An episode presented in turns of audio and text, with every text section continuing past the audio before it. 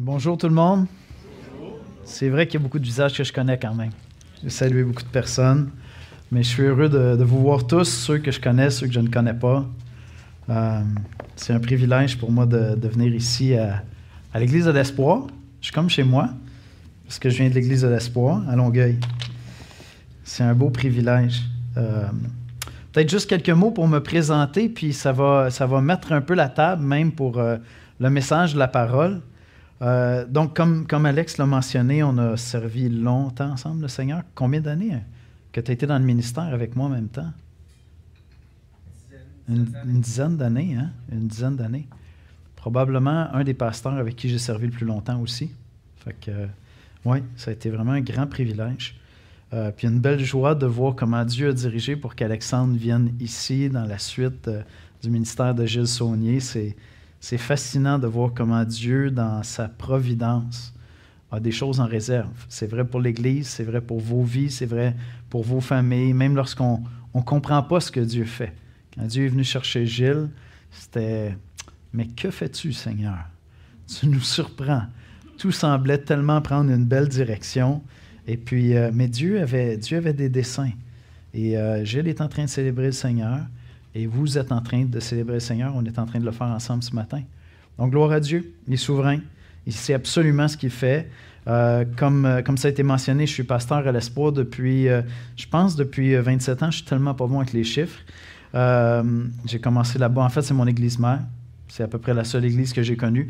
Ça m'intimide énormément de prêcher dans d'autres églises, quelle que soit la grosseur de l'église, parce que je suis habitué de prêcher devant une seule église à l'Église de l'Espoir depuis, euh, depuis toujours. Euh, Esther et moi, on est mariés depuis 31 ans cette année. On a fêté notre anniversaire euh, il y a deux semaines. donc ça, c'est un grand privilège. On a deux grands-enfants. Isabeau, 25 ans. Beaucoup l'ont connu sous le nom de Jade, mais c'est parce qu'on leur a donné plusieurs prénoms. Puis elle a dit Ah, je vais prendre Isabeau, mon deuxième prénom. Donc Isabeau, 25 ans, puis Bastien, 22 ans. Et, et donc, j'ai le privilège de servir à l'Espoir, mais j'ai le privilège aussi de servir à Sola. Puis je reviens sur cela, je vais vous expliquer un peu ce que c'est. Mais vous allez voir, ça, ça met la table même pour aller dans la parole de Dieu ensemble ce matin. Euh, vous savez, moi, je suis un des pasteurs à l'Espoir à Longueuil. Vous êtes ici. Et vous savez quoi? On est des partenaires ensemble pour l'Évangile. C'est ça qu'on est en réalité. Toutes les églises qui prêchent l'Évangile, comme on va le voir, l'Évangile des apôtres, l'Évangile qu'on a dans la parole de Dieu, toutes les églises sur toute la terre, dans toutes les langues, nous sommes ensemble partenaires pour l'avancement du royaume de Dieu. Amen? C'est ça qu'on fait. On travaille ensemble pour la cause de l'Évangile. En fait, quand je vois plusieurs visages ici qui ont été avec nous pendant longtemps à l'espoir, je me réjouis. Je me réjouis de ça parce qu'on est ensemble dans une cause qui est plus grande que toutes les églises locales. Et Dieu sait que nous croyons à l'Église locale. Mais ensemble, nous sommes partenaires pour l'Évangile. Et cette assemblée fait partie de l'ABEC, près de 80 églises au Québec. Cette œuvre-là, toutes ces églises-là au Québec, c'est le fruit d'une œuvre missionnaire parce que d'autres ont eu une vision avant nous, bien avant nous, de partir de la France, de, de l'Ontario, d'un peu partout au Canada, des États-Unis, d'un peu partout même en Europe, et de venir au Québec pour annoncer ce même évangile-là parce que nous sommes partenaires ensemble pour l'évangile. Et donc, tout ce que vous allez entendre ce matin, pensez à votre famille, pensez à votre vie, pensez à vos enfants, en vous posant la question et en posant la question à Dieu, comment est-ce que je peux être partenaire avec mon Église, avec les Églises, pour l'avancement de l'œuvre de l'Évangile? Lorsque tu annonces l'Évangile à tes enfants, quand tu engages tes enfants à venir à la jeunesse cet automne, hein, on a eu une exhortation, un mec nous a dit, il faut amener les jeunes, il faut le faire mais tu es en train d'investir pour le royaume de Dieu comme partenaire de l'Évangile. C'est ça qu'on est en train de faire. Tout ce qu'on fait poursuit cet objectif-là. Et c'est vraiment un privilège pour nous de le faire. Alors peut-être que tu es ici à l'espoir, puis euh, Dieu va t'appeler à aller servir dans une autre assemblée, à cause du travail, quoi que ce soit. Tu vas déménager. Mais tu vas poursuivre cette œuvre-là. Peut-être que tu es ici, puis Dieu t'appelle à te préparer pour servir un jour comme ancien dans l'Église locale, dans une autre Église locale. tout le temps qu'on investit à enseigner l'Évangile, nous-mêmes dans notre propre vie, avec nos enfants, dans notre foyer, le temps qu'on consacre dans la prière, c'est parce qu'on est partenaires ensemble pour l'avancement de l'œuvre du royaume de Dieu. Et euh, je parlais avec des, missionnaires dans les, derniers mois, puis euh, plusieurs missionnaires nous viennent actuellement du Brésil. En fait, plusieurs missionnaires vont partout sur la terre actuellement du Brésil. Parce qu'à travers l'histoire de l'Église, lorsqu'on étudie 2000 ans d'histoire de l'Église, en tout temps, Dieu travaille à différents moments, on dirait de manière plus extraordinaire, dans différents endroits du monde. Et là, il va y avoir une vague de missionnaires qui vont sortir de cette région-là et qui vont partir évangéliser partout sur la terre. Parce que nous sommes partenaires ensemble pour l'avancement du royaume de Dieu. Et donc, avec, avec humilité, on accueille ces missionnaires-là. Puis on dit, venez nous aider, venez nous prêter main forte. Et nous, on va en envoyer d'autres à notre tour parce qu'on est partenaires ensemble pour l'avancement du royaume de Dieu. Et donc, cette euh, organisation dont je suis le président, SOLA, bien, c'est la Coalition pour l'Évangile du Québec. Et en fait, ça fait partie d'un mouvement, je vous dirais, qui est planétaire, de Gospel Coalition, Coalition pour l'Évangile. En Europe francophone, ça s'appelle Évangile 21, mais il y en a partout dans le monde. Et donc, moi, je suis président de, ce, de cette organisation-là qui vise à faire quoi? Qui vise à rassembler des leaders, des pasteurs qui ont vraiment une compréhension biblique de l'Évangile et d'en faire la promotion dans nos églises. Qu'on n'ait pas une compréhension superficielle de l'Évangile, mais profonde et riche de l'Évangile, et qu'on soit fier de ça, puis qu'on on franchisse certaines barrières, des fois entre nos dénominations, pour mettre nos efforts en commun, mais dans une définition riche de l'Évangile, pas quelque chose de superficiel. Des fois, on a vu ceux qui, euh, il y a quelques-uns ici qui ont roulé leur bosse dans l'Évangile depuis des années, sans vouloir vous offenser. Vous n'êtes pas des, euh, des, petits genoux qui tenaient de la veille. Et euh, souvent, on a fait des partenariats, même au Québec, pour faire des campagnes d'évangélisation. Et on pouvait venir de différentes familles d'église, mais c'est comme si tout ce qu'on arrivait à faire ensemble, c'était une soirée d'évangélisation. Parce qu'on s'entendait sur une définition assez réduite de l'Évangile. Puis on se disait, ben là-dessus, on s'entend, fait qu'on va faire ça ensemble. Et on ne faisait pas beaucoup, beaucoup de choses ensemble. Sola est là pour dire, non, on va faire la promotion d'un Évangile qui est riche et puissant, qui est profond, qui est profondément ancré dans la parole, et puis on va élargir ça.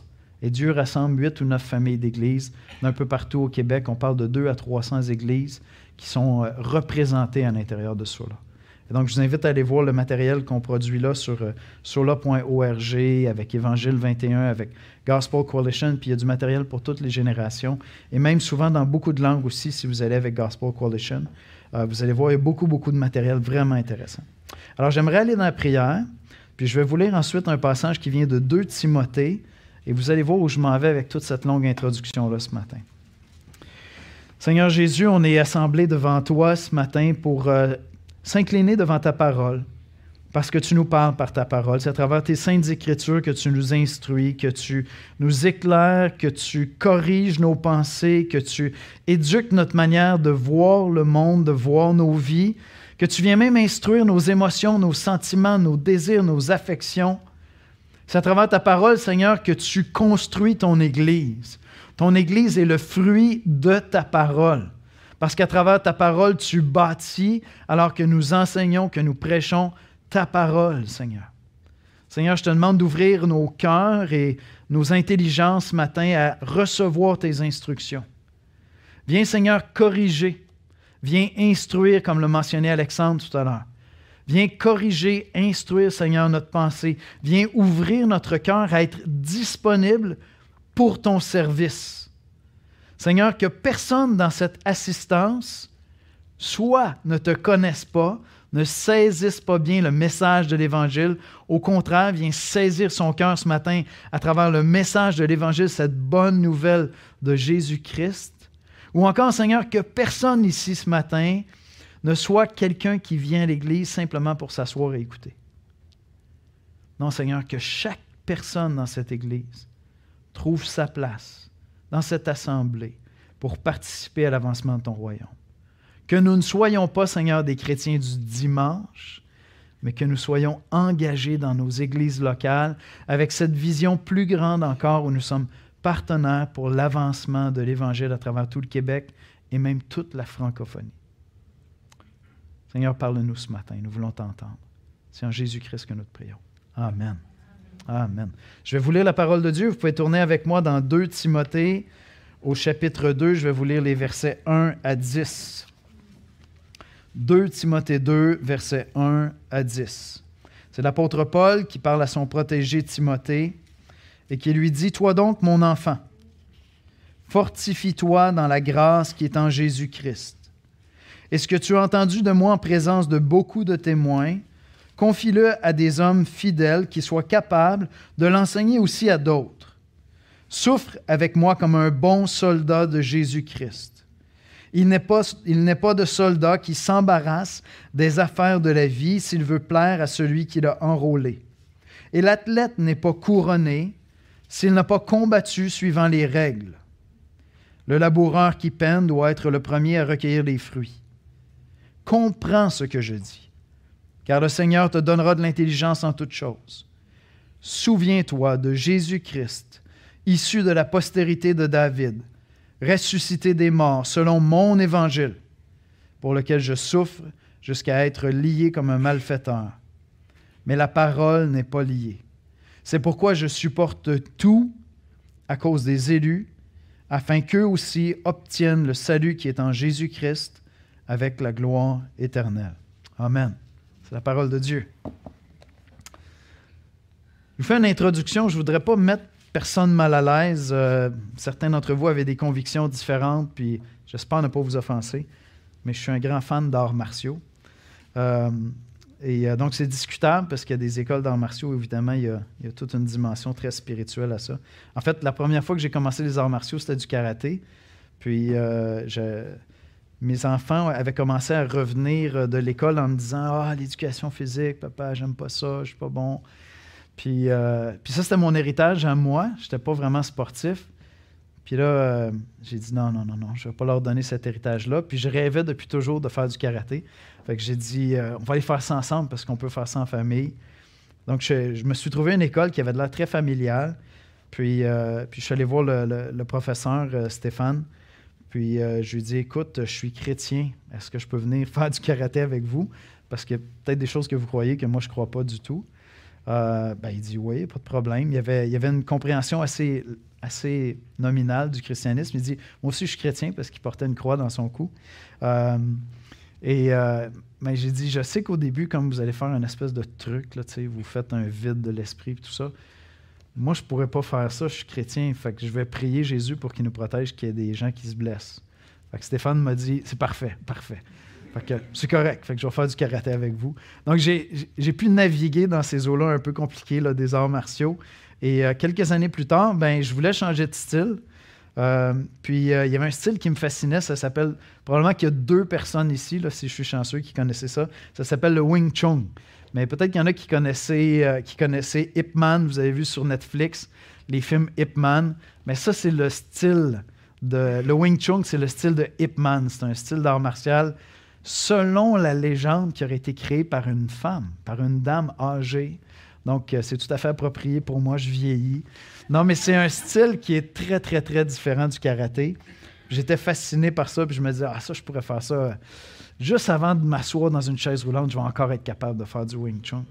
Puis, euh, fait, qu'un été, je décide que, je me cherche une école de Wing Chun. Puis, euh, si vous avez déjà fait des arts martiaux, ben, vous pourriez le comparer, admettons, à de la musique. Euh, le professeur fait toute la différence. Tu as besoin de quelqu'un qui maîtrise vraiment son art, parce que ce qui va te transmettre, c'est pas de la théorie, ça s'enseigne pas sur des tableaux, c'est c'est tout incarné. Tu, tu, l'as ou tu l'as pas, tu le sens ou tu le sens pas. C'est des, des, années, des années et des années de pratique. Donc, trouver une école où tu dis, je crois dans le professeur, il va réussir à me transmettre quelque chose, c'est assez compliqué. Puis là, c'est un style qui n'est pas très, très connu ici, le Wing Chun. Donc, je faisais des recherches, j'appelais des écoles, je, cherchais des endroits, je trouvais pas, je trouvais pas. Un été, on était au mois d'août, c'était la canicule, il pleuvait, il faisait chaud. Euh, pendant la semaine, j'avais téléphoné une école, puis là, la, personne qui me répond parle en anglais, Yes, I, avec une petite voix. Fait que là, j'ai dit, euh, un, maître euh, dans une école de Wing Chun, ça s'appelle un Sifu. Fait que je dis, Could speak to the Sifu? Puis il me dit, The Sifu is not there, it's the janitor. Il me dit C'est le concierge. Fait que là, j'ai dit hmm, ça sonne louche cette affaire-là. Fait que je dis Est-ce que je pourrais avoir des, des informations sur l'école? Il dit You need to come. I'm the janitor. You will meet the Sifu. Il me dit Non, non, non, non, c'est lui le Sifu. Je suis certain. Il me faisait une joke. Fait que, en tout cas, je me rends là-bas canicule, il fait chaud un samedi matin. C'est au deuxième étage, au-dessus d'une banque. Euh, les fenêtres sont ouvertes. Il y a des gros, gros ventilateurs. Vous savez, les vieux ventilateurs qui font du bruit un peu partout. Puis il y a une espèce de musique chinoise. C'est comme si c'était un, vinyle, mais c'était pas un vinyle, c'était une cassette. En tout cas, c'était un voyage. Vous voyez, j'étais rendu en Chine tout d'un coup. On transpirait là-dedans. Je dis, ah, ça sent bon, j'aime ça. Puis là, je rencontre le Sifu. Moi, je l'appelle Yoda parce qu'il est à peu près ça de grand. Yoda, Star Wars. Fait que le Sifu vient me voir, il est tout petit, puis, euh, puis il dit ben, Je vais te faire une démonstration, puis tu vas me dire si tu aimes le style. Fait que là, il fait venir un des élèves très avancés de l'école, Martin, qui est plus grand que moi, plus costaud que moi, puis c'est une de ses ceintures les plus avancées. Puis là, le Sifu, il met un bandeau sur ses yeux. Fait qu'il ne voit plus rien. Là, je dis Mais qu'est-ce que c'est ça, cette affaire-là? J'avais jamais vu ça. Puis là, ils prennent juste un contact avec le bras. Un seul contact, puis Martin n'a jamais été capable de le toucher. Il dit OK, lui maîtrise son art. Lui va pouvoir m'apprendre le Wing Chun. J'avais trouvé mon école parce que j'étais en confiance qu'il maîtrisait incroyablement son art. Et ce qu'on va voir ensemble ce matin à travers ce passage-là, c'est que la transmission de l'Évangile, ça relève un peu de ça. Ça relève un peu de ça. Transmettre l'Évangile, ça se fait à travers quelqu'un qui a appris l'Évangile, qui a appris toute la théorie de l'Évangile, mais qui a dépassé la théorie, qui l'a incarné dans sa vie. C'est devenu un style de vie. C'est devenu un réflexe de pensée. Même les émotions, les sentiments sont éclairés constamment par l'Évangile. Et en fait, c'est ça qu'on veut donner à nos enfants. N'est-ce pas? C'est ça qu'on veut donner à nos enfants. On ne veut pas donner à nos enfants simplement une Bible. Tiens, je te donne une Bible, tu liras ça, un jour tu seras chrétien. En fait, les pires parents pour transmettre l'Évangile, c'est ceux chez qui, justement, ils connaissent toute la théorie, mais quand les enfants regardent leur vie à la maison, ils disent, en tout cas, si c'est ça le christianisme, ça ne m'intéresse vraiment pas.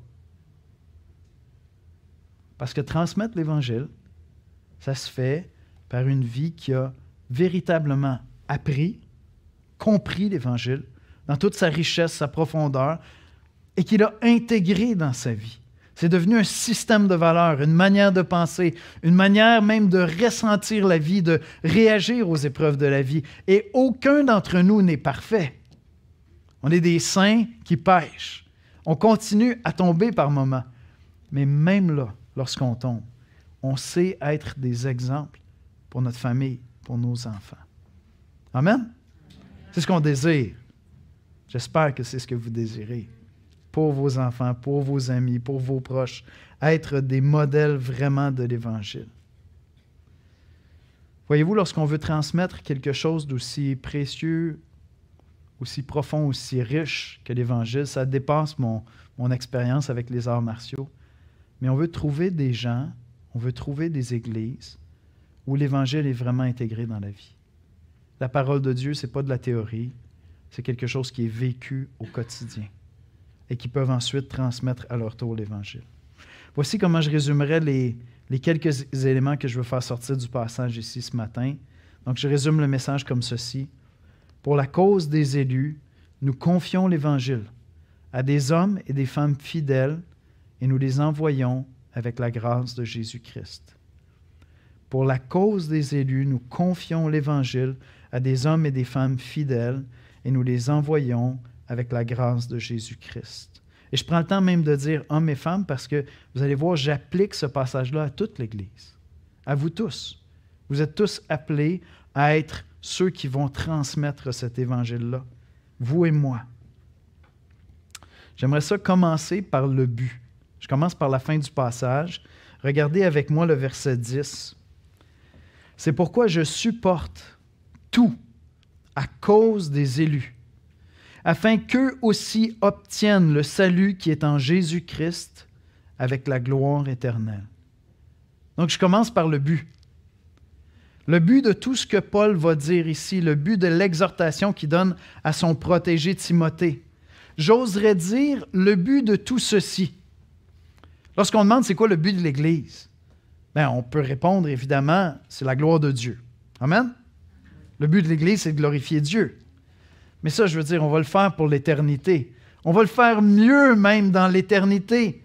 Parce que nous ne serons plus des saints qui péchons, qui tombons dans le péché. On va être des saints qui marchent toujours dans la sainteté. Et donc, on va glorifier Dieu pour l'éternité. Mais le but de l'Église sur la terre, c'est la transmission de l'Évangile. Le but de l'Église sur la terre, c'est de trouver ceux que Dieu appelle. Ceux que Dieu appelle dans son royaume, littéralement. C'est le but de l'Église.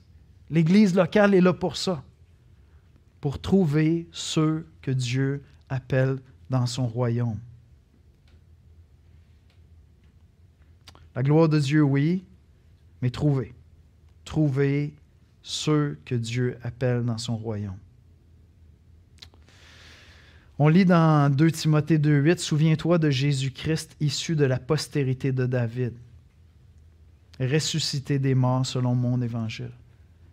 Paul est en train de préparer Timothée à former des hommes fidèles. Euh, la Terre entière a développé une expertise dans les dernières années. Je vais dire le mot qu'il ne faut pas dire, COVID. Euh, mais euh, on, est, on, est, tous devenus des experts en, en pandémie dans les dernières années. On a vécu comme un, exercice de formation super intense, tout le monde. Puis je prétendrai pas être expert, puis vous allez voir, je ne m'en vais pas dans aucune polémique ici ce matin, mais, euh, mais je m'en sens juste comme illustration. Lorsque la pandémie faisait rage, euh, bah, il y avait des symptômes qui pouvaient t'aider à dire ah, peut-être j'ai attrapé la COVID, peut-être je l'ai, peut-être je ne l'ai pas, mais j'ai peut-être un rhume aussi, je ne sais pas. Comment on faisait pour savoir si vraiment on avait la COVID? On allait passer un test. C'est la seule manière qu'on avait de dire, ben là, c'est pas un rhume comme d'habitude, c'est différent. Je, vais aller faire un test. Puis en plus, on passait des tests parce que des fois, tu étais asymptomatique avant finalement d'avoir les symptômes. Fait que tu fréquentais quelqu'un qui l'avait attrapé, tout allait bien, puis deux jours après, pouf! Mais tu étais peut-être déjà même contagieux avant. Et donc, on faisait des tests des fois pour protéger des gens vulnérables. Hein? juste pour éviter de leur transmettre quelque chose. Voyez-vous, les élus, ceux que Dieu appelle, sont asymptomatiques. Je ne sais pas où est-ce que vous êtes dans la question de l'élection, puis en fait, je vais juste comme partir des polémiques ici, puis je les laisse toutes à Alexandre, après je m'en vais. Euh, mon rôle à moi, c'est pas pas de régler les polémiques, c'est juste de les créer. Mais mais je suis pas en train de rentrer dans la substance, l'élection, puis comment comment ça fonctionne tous les chrétiens qui lisent la Bible croient dans l'élection. Après, ça se complique un peu. Sur quelle base l'élection, tout ça. Mais je veux dire, la Bible est claire. L'élection est là partout dans les Écritures. Dieu appelle. Et donc, nous, ce qu'on veut faire, hein, c'est qu'on veut trouver ceux que Dieu appelle. Mais le problème qu'on a, c'est que c'est comme des gens qui ont la COVID et qui sont asymptomatiques. Les élus sont asymptomatiques. Tu ne peux pas les détecter. En fait, si vous êtes chrétien depuis longtemps puis vous annoncez l'Évangile régulièrement, vous avez peut-être annoncé l'Évangile à des, collègues de travail. Tu vous, vous, partagez de temps en temps l'Évangile, puis là, il y en a un qui semble bien répondre. Il semble très ouvert. Tu dis, aïe, aïe, celui-là, il va se convertir, il va devenir chrétien. C'est clair, c'est clair, c'est clair. Finalement, non, zéro. C'est l'autre personne qui est dans ce coin-là qui semblait même pas écouter la conversation. C'est vrai avec nos enfants. On est là, puis on dit, ah, celui-là, il va marcher dans les voies de Dieu, c'est certain. Ah, c'est pas clair, ça. Ça se peut que ce soit le plus rebelle de la maison qui se convertisse le premier. N'est-ce pas? Parce que les élus sont asymptomatiques. Je ne sais pas qui va répondre à l'Évangile. Nous, on regarde ce qui frappe les yeux, on est là, puis on annonce l'Évangile, puis on dit Ah, ça répond, ça répond, oui, il aime ça, il aime ça. Puis là, des fois, tu te dis Mais mes amis, il me semble même qu'il l'a compris, mais il ne répond pas avec son cœur, il n'embrasse pas l'Évangile. Les élus sont asymptomatiques. Et le moyen que nous avons pour les trouver, c'est l'Évangile. C'est l'Évangile. L'apôtre Paul est en train de dire, je souffre tout ce que je souffre pour une cause, c'est trouver les élus de Dieu. C'est pour ça que je le fais. Je veux trouver les élus de Dieu. Ils vont répondre à l'Évangile. Ils vont venir nous rejoindre dans l'Évangile.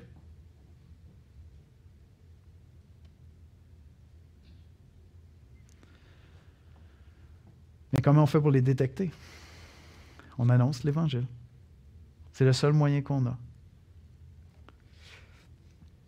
Le but de l'Église, c'est de glorifier Dieu. Mais le but de l'Église, c'est de glorifier Dieu en trouvant les élus. Et peut-être que dans tes enfants à la maison, il y en a un qui semble plus ouvert, plus disponible, moins rebelle, plus docile. Tu annonces l'Évangile à tous tes enfants. Dans ta famille, chez tes frères et sœurs, chez tes parents, il y en a un qui semble plus ouvert à l'Évangile, un autre moins. Tu annonces l'Évangile à tous tes parents. Chez tes collègues de travail, chez tes amis à l'école, il y en a un qui a toujours l'air de se prendre la tête avec toi quand tu affiches ta religion à l'école, puis ah, il veut rien savoir, puis c'est ton premier adversaire. Dieu pourrait te surprendre, c'est peut-être lui qui va se convertir. Tu annonces l'Évangile à tous tes amis. Parce que c'est le moyen que Dieu nous a donné pour trouver les élus de Dieu. Et si l'Évangile est dans ton cœur aujourd'hui, si l'Évangile est dans ta vie aujourd'hui, c'est parce que Dieu t'a attiré à lui à travers le message de l'Évangile. Quelqu'un t'a prêché l'Évangile de Jésus-Christ. Et ton cœur a résonné avec ça. Ton voisin, ton ami, ton frère, ta soeur ont entendu le même message et ce message-là n'est jamais devenu une mélodie qui faisait vibrer ses affections. Mais toi, il y a un moment où ce message-là a éveillé quelque chose en toi. Tu te dit, wow, il y a quelque chose de plus grand que moi. Il y a un Dieu qui existe qui est plus grand que moi. Puis moi, je suis petit devant ce Dieu-là, je suis pécheur devant ce Dieu-là. Puis il a donné son Fils pour moi. Voyez-vous, ce message-là a commencé à résonner puis à réveiller des affections, des sentiments, des émotions, un désir de réponse. C'est devenu une mélodie. C'est plus de la théorie. Mais c'est parce que quelqu'un a annoncé l'évangile de Jésus-Christ. Et on l'annonce dans l'Église. J'ai aucun doute qu'Alexandre vous annonce l'évangile régulièrement. Certains d'entre vous vous dites Hey, dans cette Église-là, on dirait qu'on entend tout le temps parler de l'Évangile. Il n'a pas compris qu'on est des chrétiens. Tu annonces l'Évangile aux gens de l'extérieur. Ben, on le fait pour deux raisons. Premièrement, parce qu'on ne peut jamais prendre pour acquis que tout le monde ici est chrétien ce matin. En fait, j'oserais vous dire qu'au nombre où nous sommes, c'est certain qu'il y en a un qui n'est pas chrétien. Puis l'Évangile est peut-être en train de commencer à résonner en toi. Peut-être que ça t'attire. Mais vraiment, tu as décidé de suivre Jésus-Christ au péril de ta vie? Vraiment tu as embrassé la foi, puis tu dis, toute ma vie t'est donnée, Seigneur. La cause qui porte mon cœur, c'est la cause de l'Évangile. Ma mission à moi, c'est d'annoncer l'Évangile. Vraiment? Je sais pas. Je sais pas. C'est toi qui le sais. Donc, on annonce l'Évangile semaine après semaine dans les églises parce que tous ceux qui viennent ne sont pas encore en Jésus-Christ. Mais on annonce aussi l'Évangile parce que nous n'aurons jamais terminé jusqu'à ce que nous voyions la face de Christ, de saisir toute la grandeur, la splendeur et la beauté de l'Évangile. Toutes ces implications dans notre lecture, notre compréhension de la parole, dans notre manière de vivre, dans notre manière de répondre aux tentations. L'Évangile, ce n'est pas le début de la vie chrétienne, c'est toute la vie chrétienne.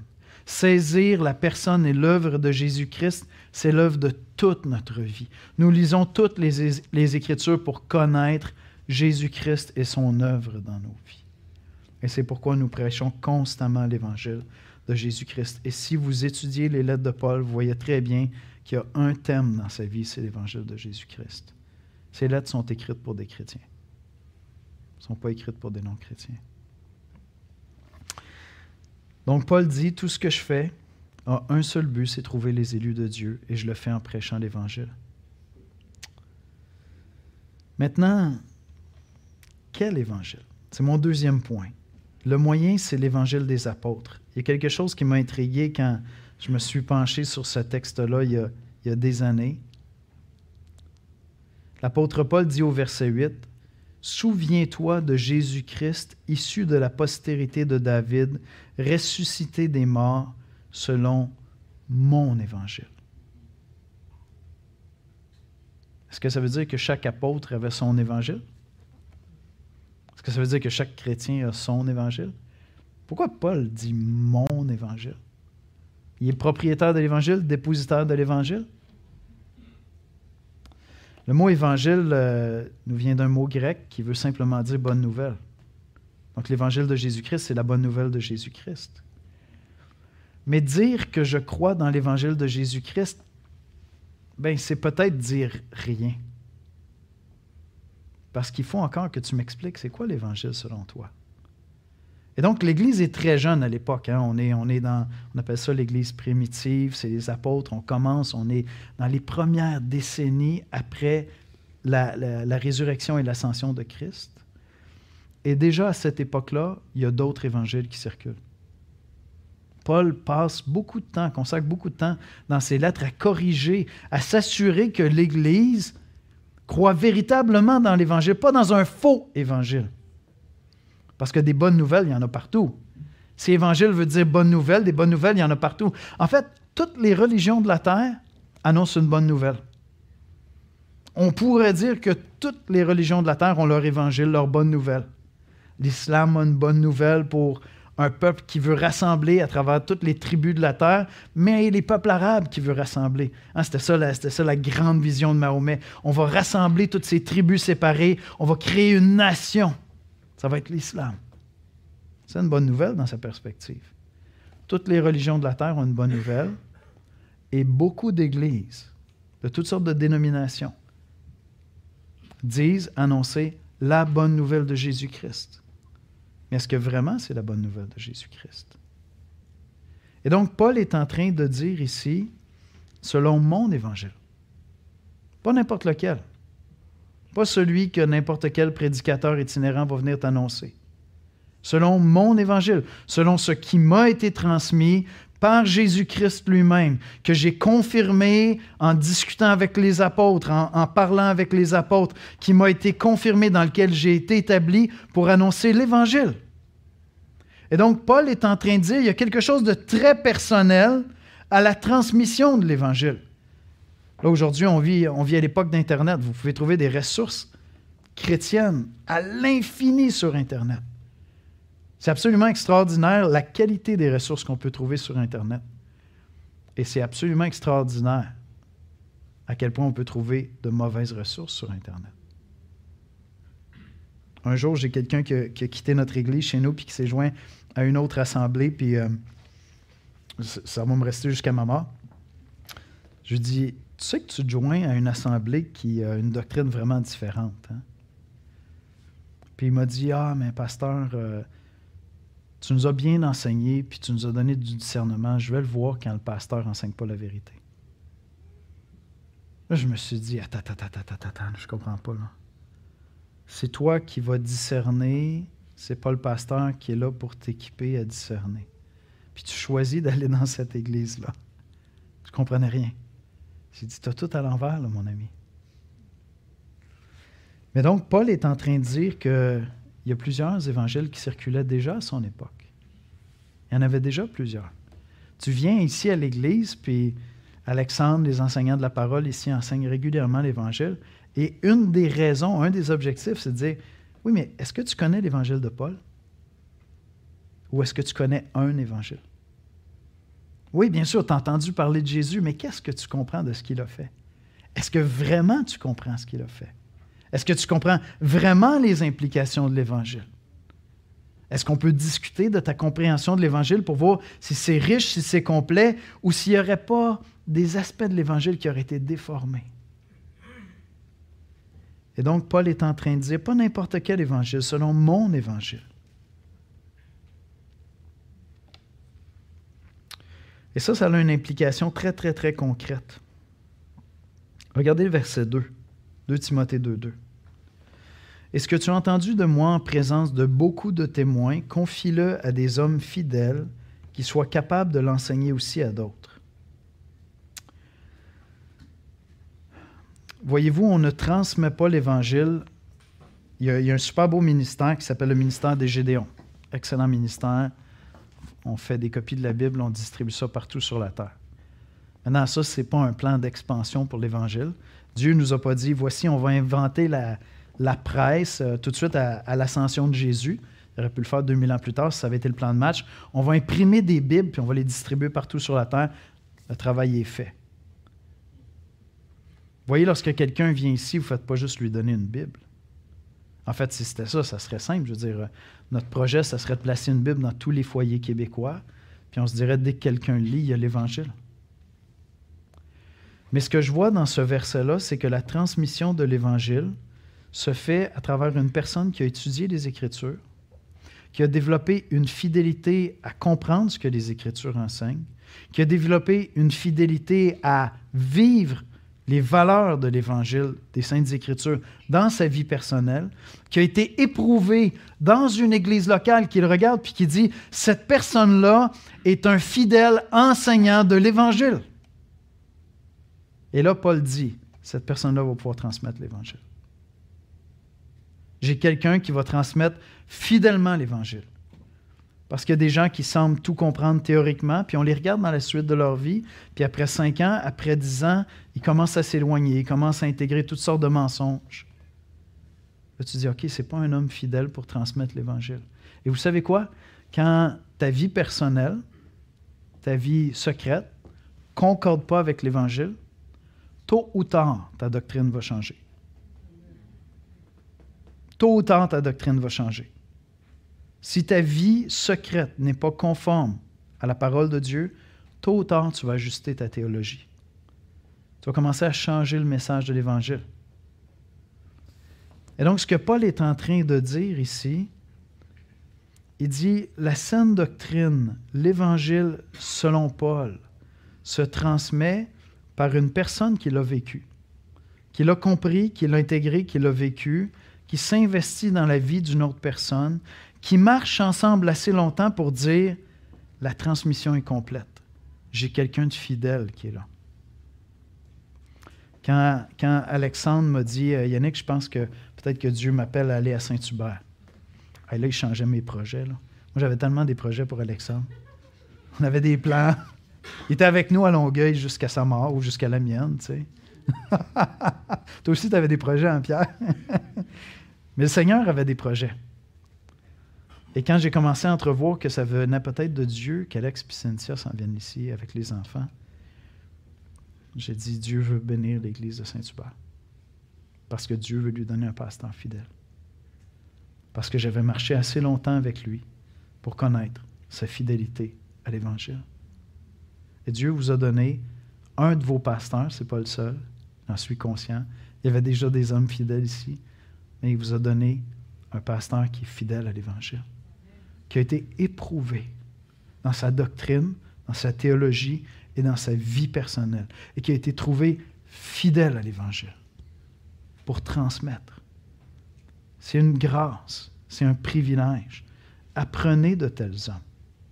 Apprenez de tels hommes pour comprendre quel est votre rôle à vous dans ce partenariat-là où on est engagé pour le royaume de Dieu. On est ensemble engagés pour le royaume de Dieu et Dieu vous a donné ici sans aucune réserve, je vais recommander des gens qui me disent Ouais, mais il y en a qui n'auraient pas une bonne église qui serait plus proche de chez nous. Va à l'église de Saint-Hubert, à l'église de l'Espoir Saint-Hubert. Parce qu'on va transmettre l'Évangile. Et voyez-vous, je crois que ça s'applique à vos pasteurs, mais ça s'applique à toute l'Église. Comme parent, je veux être fidèle dans ma compréhension des Saintes Écritures, dans ma compréhension de l'Évangile. Je veux être fidèle dans ma manière d'intégrer ça dans ma vie personnelle. Je veux être fidèle dans le modèle que je suis en train de représenter. Et encore une fois, comme on l'a dit, on n'est pas parfait. C'est ça la beauté de l'Évangile. C'est que même dans nos repentances, on peut encore annoncer l'Évangile. Auprès de nos enfants, auprès de nos collègues de travail, auprès de nos voisins, auprès de l'Église. Dieu sait combien de fois j'ai demandé pardon à l'Église. Et donc, j'étais en train d'annoncer l'Évangile alors même que je me repentais devant l'Église. Et certainement, je ne l'ai pas fait parfaitement. Personne n'est parfait pour le faire. Mais on peut grandir vraiment à comprendre tout l'Évangile, à l'intégrer dans nos vies, à être éprouvé. Et ce que je vois ici dans ce passage-là, c'est que Paul avait investi sa vie personnelle dans la vie de Timothée il avait éprouvé Timothée. Il connaissait sa fidélité à la saine doctrine, il connaissait sa fidélité dans sa vie personnelle. Et il dit à Timothée, maintenant c'est à ton tour de passer le bâton. Et donc, une grande partie de tout ce que nous faisons dans l'Église, c'est que nous cherchons à transmettre comme ça.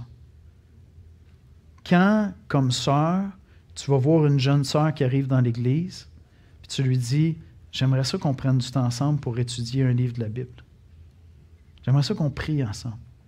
Puis elle commence à te partager ses combats, puis elle est tentée de s'éloigner de Dieu parce que là, ça devient lourd, puis tu l'aides à se confier dans le Seigneur. Tu es en train de procéder à cette transmission de l'Évangile, où tu lui dis non, Christ est plus grand que tes épreuves. Christ a vaincu la mort. Viens, confie-toi en lui. Tu es en train de lui transmettre l'Évangile. Quand vous investissez avec les enfants qui sont tout petits, vous êtes en train de leur transmettre l'Évangile. Quand vous prenez des cours plus avancés à l'Église, vous êtes en train de recevoir cette transmission de l'Évangile. Amen. C'est ça qu'on est en train de faire. Et dans ce sens-là, qu'on soit à l'espoir à Longueuil, à l'espoir à Saint-Hubert, avec Sola, dans une des 80 églises de notre association. Nous sommes engagés dans cette mission-là ensemble où nous sommes partenaires. Vous savez que dans notre association, on a presque 80 églises. Près de 20 églises n'ont pas de pasteur actuellement. Alors Dieu t'appelle peut-être à être pasteur, mon ami. Quel que soit ton âge, Dieu t'appelle peut-être à dire, OK, j'arrête de niaiser, comme on dit au Québec. J'arrête de niaiser, je prends ma vie en main, je consacre du temps à étudier les Écritures parce que Dieu m'appelle peut-être à aller prendre charge d'une église à mon tour. Quel que soit ton âge. Dieu t'appelle peut-être déjà. Je me suis converti dans la première année, j'étais convaincu que j'étais appelé au ministère. Alexandre était ingénieur lorsque Dieu l'a appelé au ministère. Dieu nous appelle n'importe quand. Mais ce que nous faisons, c'est ça.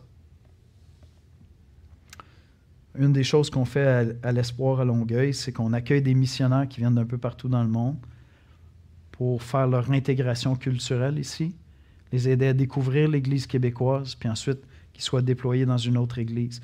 Alors ce matin, Jean-Élie Moulin, qui vient de la Martinique française, prêche à l'église de Hall où André Constant a été pasteur principal pendant 40 ans. Et le 9 juillet, priez là-dessus, le 9 juillet, l'Église va voter à savoir s'ils accueillent Jean-Élie Moulin comme pasteur. Il a été pasteur 18 ans en Martinique. C'est un homme d'expérience. C'est un homme aguerri. C'est un homme fidèle. Il va avoir passé un an avec nous, avec son épouse Eun-hee, qui est sud-coréenne. Et puis, Dieu voulant, ils vont prendre charge de cette église-là.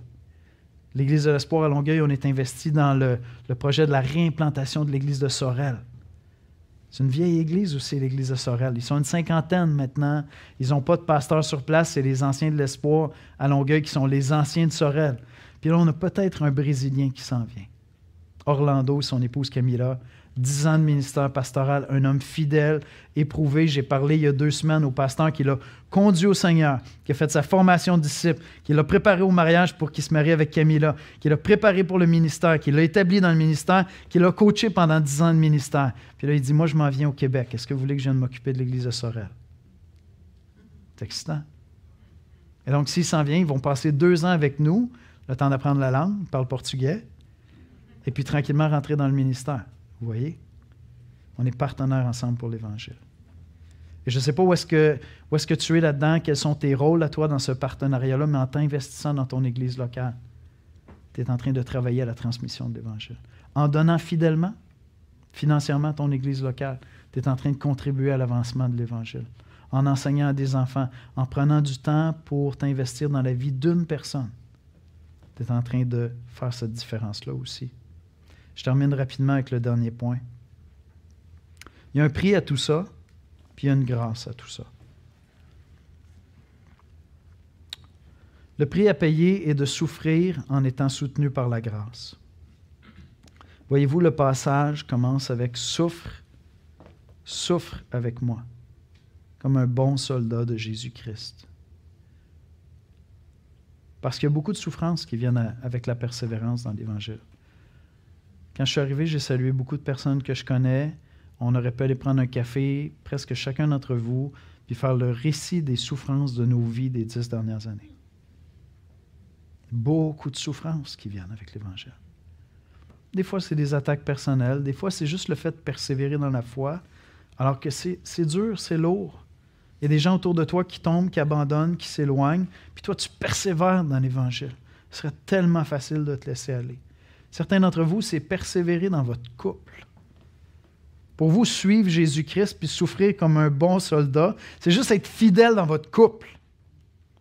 Parce que votre conjoint, votre conjointe n'est pas fidèle actuellement à Dieu. Ne connaît peut-être même pas le Seigneur. Des fois, c'est vos enfants, des fois, c'est des collègues de travail. Mais certainement, ceux qui sont appelés à être pasteurs souffrent à cause de l'Évangile. Vous faites bien de prier pour vos pasteurs. J'espère que vous priez tous les jours pour vos pasteurs. J'aime le ministère. Je, fais la plus, j'ai la plus belle vocation au monde après celle d'être chrétien, d'être époux, d'être père. Je suis pasteur. Wow! C'est incroyable. Mais chaque année, je dis au Seigneur, je ne sais pas comment ça se fait que je suis encore là. Je ne sais pas pourquoi tu me gardes, je ne mérite pas d'être là.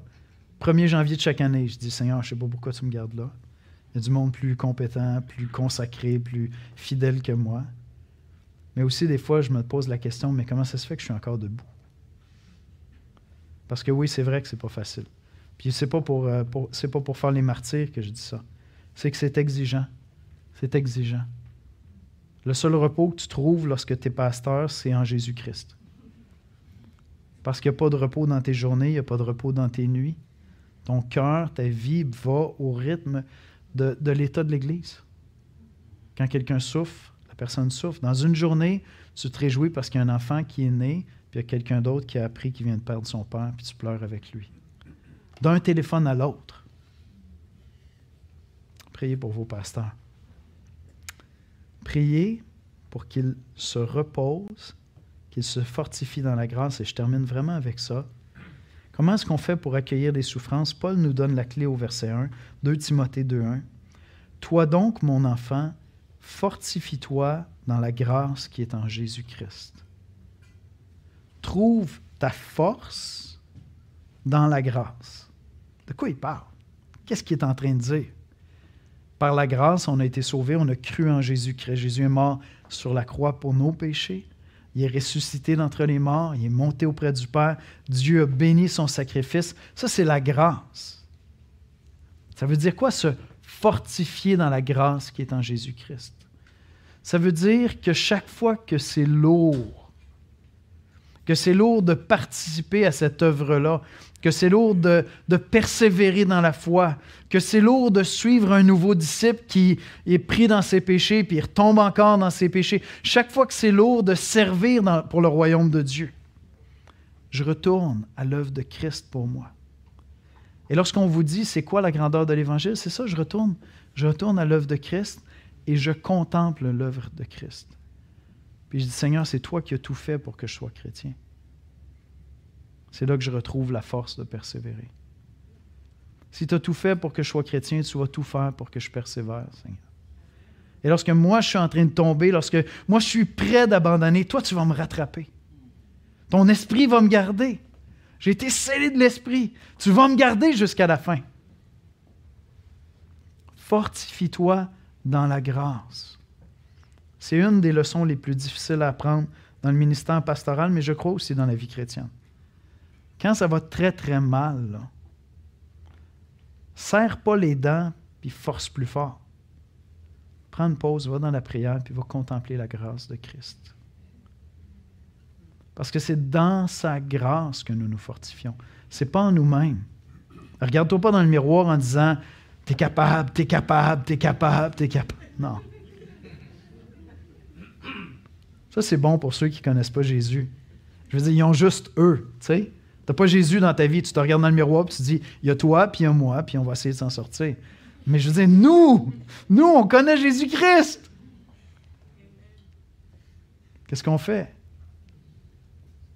On se tourne vers Christ, on dit, Seigneur, c'est juste par ta grâce que j'ai été sauvé. C'est juste par ta grâce que je me suis rendu jusqu'ici. C'est par ta grâce que je vais persévérer. Amen. On est partenaires ensemble pour l'Évangile. C'est un privilège extraordinaire. C'est vraiment une joie pour moi d'être avec vous ce matin, de voir comment on travaille ensemble pour atteindre le grand Longueuil. Mais plus que ça, la francophonie. Dieu appelle certains d'entre vous peut-être à partir, à ramener l'Évangile, à l'amener ailleurs. On va aller ensemble dans la prière. Seigneur Jésus, nous voulons te bénir parce que ton Évangile est merveilleux. Pas n'importe quel Évangile, pas n'importe quelle bonne nouvelle, celle qui a été transmise fidèlement par les apôtres, par l'apôtre Paul à Timothée, qui l'a confiée à d'autres. Et il ne suffit pas d'imprimer des Bibles. Encore faut-il enseigner la Bible. Encore faut-il marcher ensemble. Encore faut-il pleurer ensemble. Faut-il souffrir ensemble, être trouvé fidèle après les souffrances. Vaincre ensemble les péchés avec lesquels nous luttons. Je te prie, Seigneur, pour cette, très belle Église de l'espoir. Je te prie, Seigneur, de bénir ces pasteurs, de les fortifier en toi, qu'ils se fortifient dans ta grâce, Seigneur. Et je te prie pour chaque personne ici ce matin, chaque personne qui est attachée de cœur à cette Église, donne-lui de voir toutes les manières par lesquelles elle peut contribuer à cette transmission de l'Évangile, en s'impliquant, en s'investissant, en enseignant, en priant, en donnant, en accueillant, en souriant simplement à la porte. Viens montrer à chaque personne quelle est sa part à jouer dans cette transmission de l'Évangile. Parce que Seigneur, tu nous as donné l'Évangile pour trouver les élus. On en a trouvé un peu moins d'un pour cent au Québec. Il y en a plus que ça, ce n'est pas possible. Donne-nous, Seigneur, de prêcher fidèlement l'Évangile. Et Seigneur, on va te rendre toute la gloire. On va te rendre toute la gloire. Parce que notre gloire, c'est toi, Jésus. C'est en ton précieux nom que nous prions. Amen. Amen.